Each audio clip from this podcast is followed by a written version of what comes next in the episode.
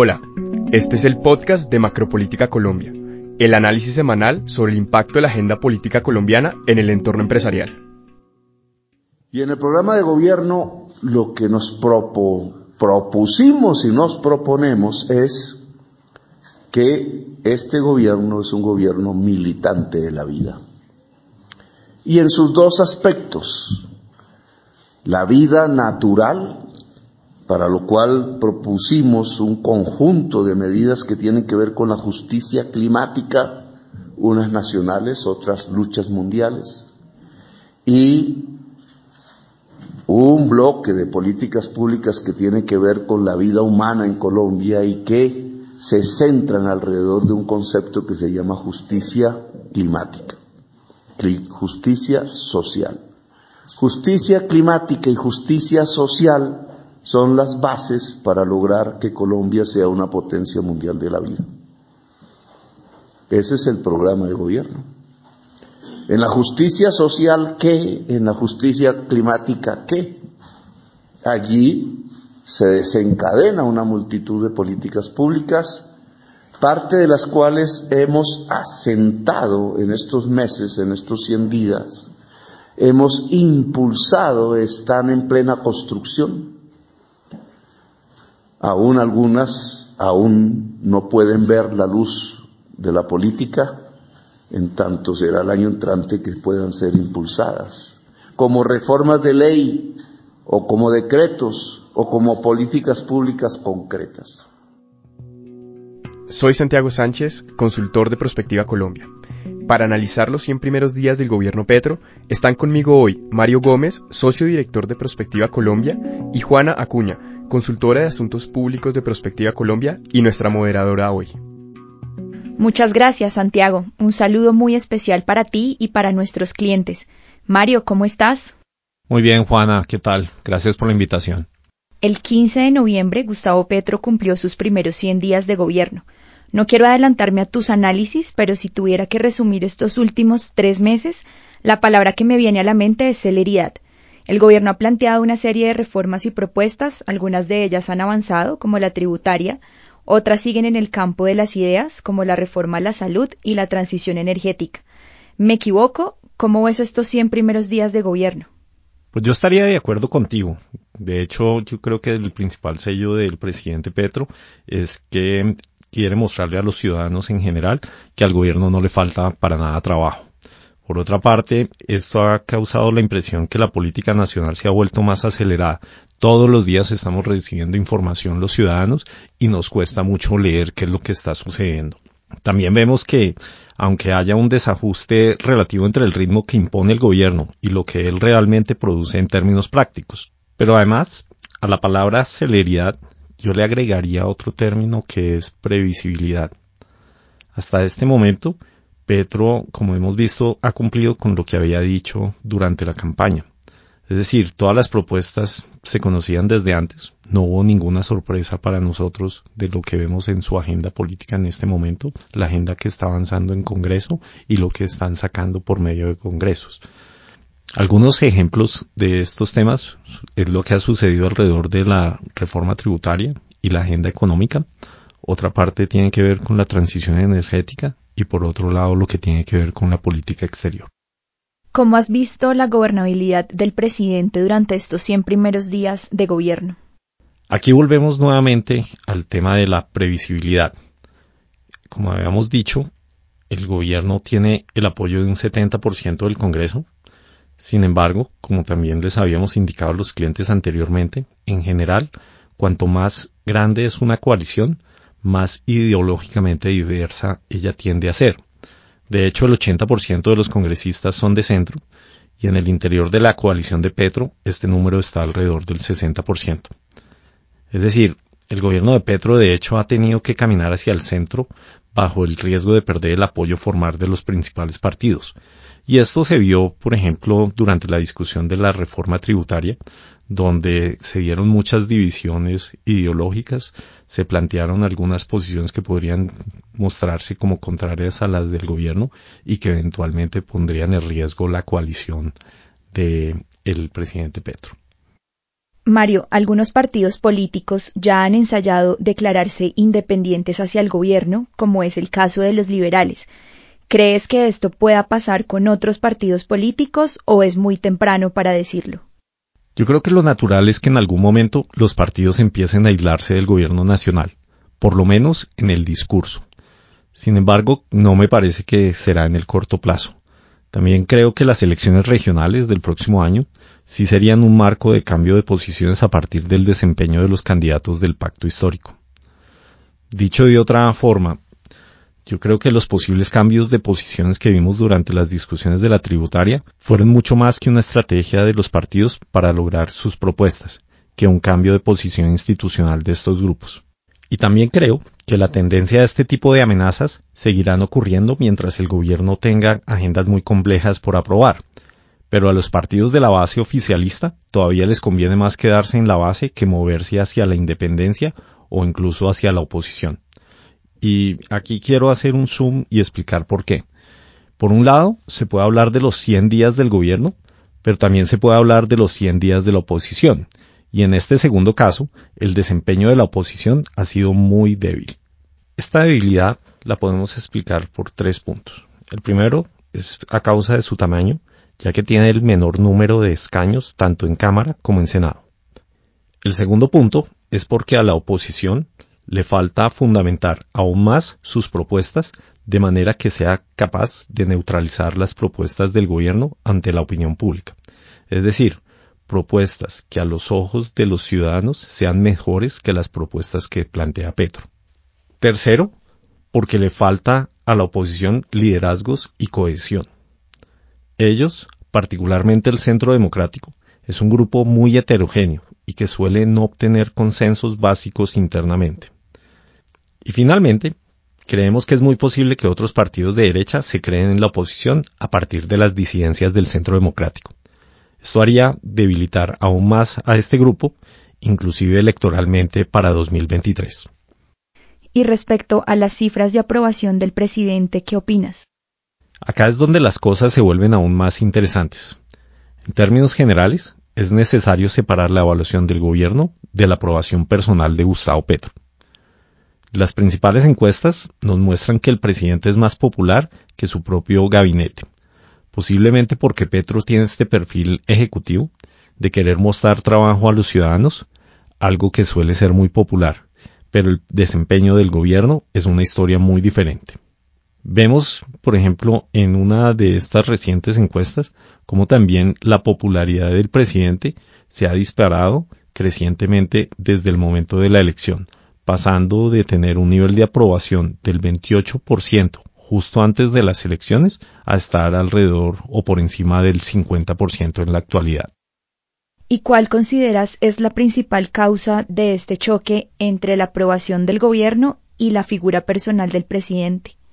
Yo creo que esto tiene que ver con la habilidad del presidente para dejar en sus ministros que se lleven los temas más polémicos y él liderar los temas que le dan a él una ventaja frente a la opinión pública. Es decir, los ministros, particularmente los que llevan una agenda polémica, están cumpliendo la función de ser los fusibles frente a la opinión pública. Si te entiendo bien, pese a los logros del gobierno en sus primeros 100 días, en particular la tributaria, ¿sigue existiendo incertidumbre por las políticas públicas de su gobierno? Totalmente. El tema de la incertidumbre es algo bien complejo tan complejo que el mismo gobierno lo reconoce públicamente y está tratando de tomar medidas para dar un mensaje de hacia dónde va la economía particularmente. Como comentamos hace poco, desde un punto de vista práctico, Petro ha sido muy previsible en sus primeros 100 días. Las propuestas que ganaron las elecciones son las que están implementando. Entonces, una supuesta impopularidad del gobierno, no de Petro, no tiene que ver con sus prácticas, sino con las consecuencias de su estilo de gobierno. Me parece que el reto del gobierno en este momento es la espuma política que algunos sectores han creado, particularmente sus ministros activistas, los que están en el eje de ministros más cercanos a Petro personalmente, que les comentamos a los clientes hace unos meses. Es decir, Hay mucha gente hablando sobre muchos temas importantes y en algunos casos no se sabe cuál es el discurso oficial o la posición de la Casa de Nariño. Te doy un ejemplo. Aunque la principal agenda del gobierno haya sido la tributaria, ya se empezó a hablar de las reformas del sector salud, la reforma laboral, la reforma pensional, los cambios en la matriz energética del país, en fin. Y en la mayoría de esos casos ni siquiera todavía se conocen los textos oficiales o cuál es la posición oficial del presidente Petro. Los choques entre la cartera de Hacienda y la cartera de Energía han sido particularmente relevantes. Exactamente. En términos objetivos, el gobierno no acabó con la industria petrolera, pero los conflictos discursivos entre el gobierno particularmente del ministro de Hacienda y la ministra de Minas y Energía, ha contribuido para que se haya creado una incertidumbre en ese sector. Pero más allá del sector de hidrocarburos, la incertidumbre provocada por ese choque de versiones en áreas económicas clave es casi general. Y desde un punto de vista económico general, ¿cómo consideras ha sido el desempeño de la economía nacional bajo los primeros 100 días de gobierno? Es un poco difícil evaluar ese desempeño de una forma objetiva. Y esto es porque todavía no hay muchos datos macroeconómicos respecto al crecimiento de la economía que nos permitan hacer un balance de la gestión de Petro en ese campo. Dicho de otra forma, en este momento tenemos solamente fotos de algunos datos macroeconómicos. Yo prefiero mirar la película y darle a los clientes un pantallazo económico general para entender las tendencias económicas hacia futuro y no concentrarnos solamente en las cifras macroeconómicas de los primeros 100 días. Y respecto al comportamiento de la inflación y su cierre para este año. Pues Colombia tendrá este año, así como en el 2023, una de las inflaciones más altas de la región. Sin embargo, hay que considerar que en este momento el precio del combustible es uno de los más bajos de toda la región e incluso del mundo, pero esto va a cambiar muy rápidamente ese tema del aumento progresivo de los precios de los combustibles va a terminar impactando los precios generales en la economía. De acuerdo a este escenario económico, que es más frágil, ¿consideras que esto puede incentivar una nueva ola de protestas en Colombia? Sí, efectivamente esto es algo posible. Fíjate que los países latinoamericanos que han tenido la mayor cantidad de protestas han sido Jamaica, Paraguay y Ecuador durante 2022 Justamente son estas las naciones donde el empeoramiento de la calidad de vida de la gente ha sido evidente. Pero aún respecto a este tema, quisiera darte otro dato interesante respecto a los últimos 100 días. De enero a noviembre, Colombia ha tenido menos protestas este año que durante el mismo periodo del año pasado. Ahí vimos una reducción del 28%. Sin embargo, si se comparan los 100 primeros días de Petro con los de Duque, ya hubo más protestas en esos 100 primeros días que en los 100 primeros días de Duque, un 28% más de protestas en el mismo periodo. Increíble, pero ¿por qué? Imaginaría que bajo el gobierno de Petro las protestas disminuirían un poco. Puede ser que haya sido apenas una coincidencia estadística, que no tenga relación con el gobierno de Petro. Pero lo cierto es que concluimos que hay protestas que siguen ocurriendo en el país, incluso bajo un gobierno recién elegido y posesionado.